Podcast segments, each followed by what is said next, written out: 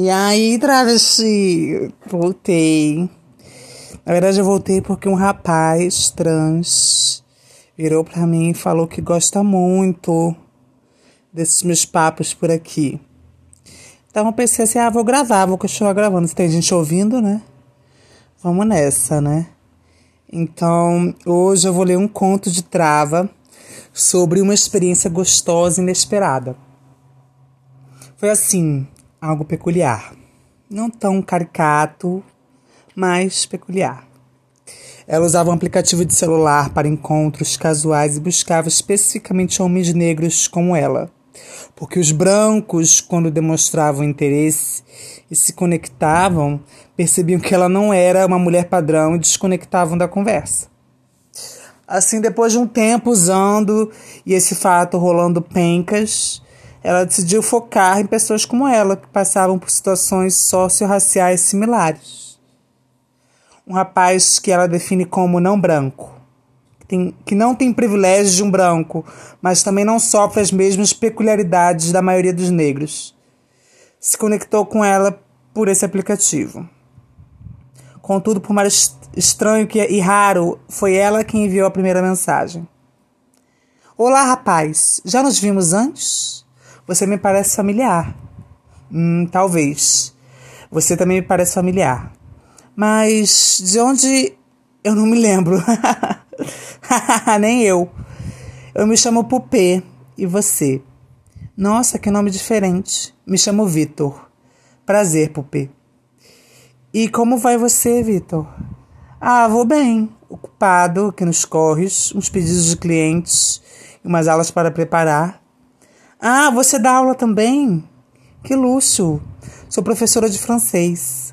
Bacana, bonita professora. Ah, rapaz. Assim você me deixa enrubescida. Enrubescida, assim se fala, né? Enfim, vamos lá. Oxe, mas é verdade. Parece uma rainha. E você é gentil como um cavalheiro. É raro rolar gentileza com travestis como eu nesse aplicativo. Eu não entendo também o porquê, mas percebo que você é bem forte e lida bem com todas essas causadas. Uau, que cavalheiro! Me diz aqui, um dia você vem me conhecer? Claro, por que não? Uma moça bela e linda como você, tem que conhecer. Me diz, o que você gosta de fazer? Eu? Eu gosto das minhas aulas, fazer comida, jogar videogame, bolar fumar um beck. Várias coisas. Uau, praticamente tudo que eu gosto também. Quando você vier, vai trazer um pra gente fumar? Claro, rainha. Assim que eu gosto, cavalheiro. No dia seguinte, ela fez a proposta dele vir e ele veio. Chegou em seu condomínio e se perdeu, mas ela foi e o buscou próximo de sua casa. Entre, rapaz, quer lavar as mãos? Sim, obrigado. Temos que lavar nessa época de pandemia viral, né? Tá certo. Agora sobre o videogame que te chamei para jogar um PS5 e tem poucos jogos. Mas tem os dois joysticks.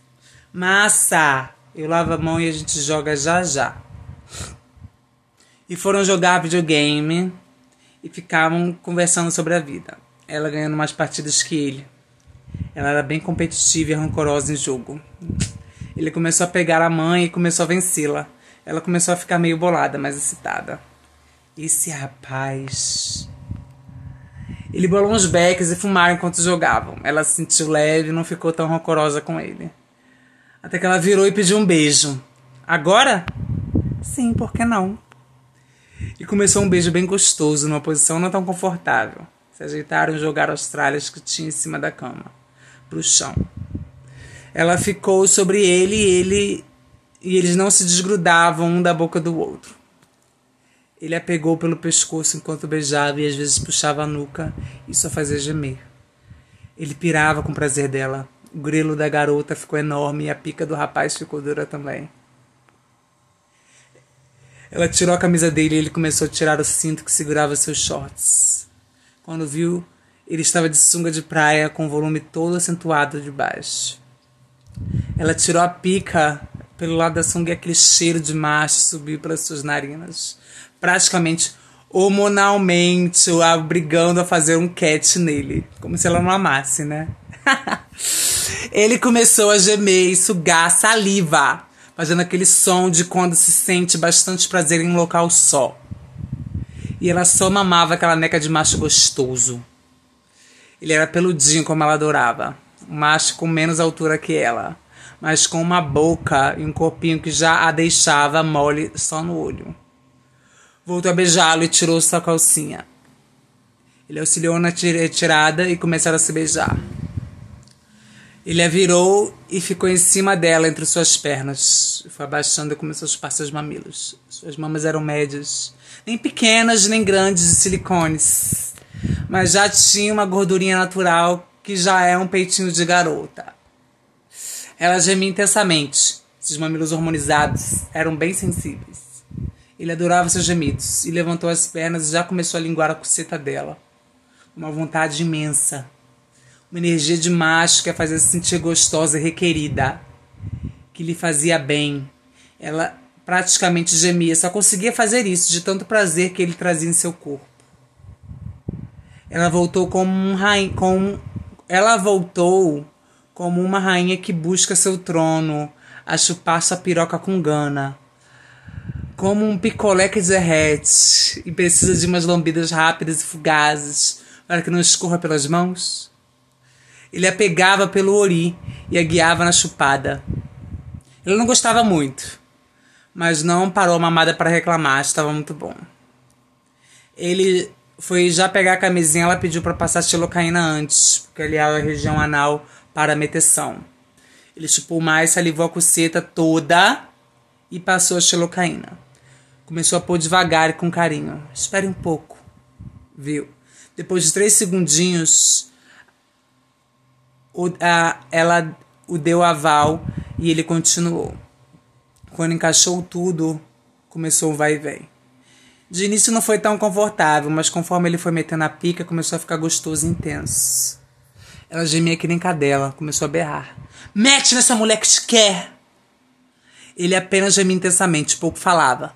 Mudaram de posição. Ela botou de quatro e começou a bombar em sua coceta. Repentinamente ela sente um murro na sua costela e arregar os olhos, enquanto ele rapidamente puxava seu cabelo e metia. Me chama de puta, de gostosa, vai? Puta gostosa. Rebola esse bumbum pra mim, vai? Ela rebolou e de tanto meter rápido, ele ficou com vontade de gozar. Ela percebeu o ofego dele e aumentou o rebolar. Ele pirou e gozou dentro da camisinha enquanto metia. Mal ela pensava que ele se esgotaria, ele começou a beijá-la. Ela também exausta, mas ainda estava fogosa. Retribuiu, foi mamá-lo. Ele gemeu baixo. A pique estava mais sensível. Mas logo endureceu e foram para a segunda rodada. Vem sentar em mim. Ele sugeriu e ela já ficou louquinha de prazer. Na realidade, ela queria meter nele também. Mas estava gostando tanto de dar que nem ousou falar. Passou mais xilocaína e sentou. Começaram a se conectar nos movimentos para que a pica não saísse da coceta e que ficasse algo gostoso. Se entenderam e começou um sobe e desce gostoso, delicioso. Ele segurando sua cintura e ela se apoiando numa mão na cama para sentar. E sentir entrar lá no fundinho da coceta dela. Até que ela deixou a meteção por conta dele e foi vapo-vapo atrás de vapo-vapo de barulho da cintura dele batendo na bunda da menina. Vem de bruços de novo? E ele foi meter de bruços. Apoiou as mãos e o corpo peludo e suado. É, apoiou as mãos e o corpo peludo e suado fazia o trabalho. Ela gemia e às vezes se beijavam durante a penetração. Foi delicioso ouvir dela. Fique de quatro de novo. É minha posição favorita. Ela foi para a posição de quatro e ele a pegou pela cintura com as duas mãos e repôs mais xilocaína. E como a coceta estava bem aberta, enfiou tudo de uma vez. O grelo de pupê rebatia enquanto era metida. Ela ficava esbaforida e ansiada enquanto dava. E ele, um cabreiro, não parava, mesmo havendo gozado já uma vez antes. Começou a bombar rápido sem parar, sem alternar de rápido para intenso puxou o cabelo dela e foi metendo até a segunda gozada. Ela ficou jogada na cama por uns minutos sem se mover, não sentindo a coceta é, só sentindo a coceta piscando e os impulsos que ainda reverberavam das genitálias dela. Jogaram mais videogame. Ele pediu um Uber e se foi. Ela sentiu que foi um sexo fino. Não foi algo programado para rolar, com expectativas, com o tamanho disso, de aquilo, com nudes, com cobranças emocionais. Fluiu e foi gostoso. Fazia um ano que ela não se sentia assim, tratada como uma fêmea. Ela foi à janela do seu quarto e berrou. Eu sou uma travesti comida, desgraça! A vizinhança ouviu, não entendeu nada e achou ultra inconveniente e desnecessário. A vida dela seguiu linda. E aí, gente, o que vocês acharam? Eu quero, eu quero feedback pelo Instagram, arroba Papo de Trava, viu? Me dê feedback desse conto erótico.